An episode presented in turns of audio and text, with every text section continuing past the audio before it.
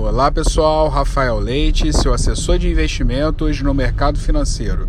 Hoje vamos falar sobre a importância de investimento.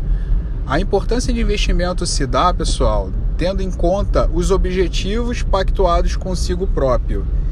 Os objetivos podem ser de curto, médio e longo prazo, tendo em conta o poder de volume financeiro que você consegue reter durante o mês oriundo do seu salário, do seu prolabore, de alguma herança, de algum rendimento que você está conseguindo acumular durante o mês.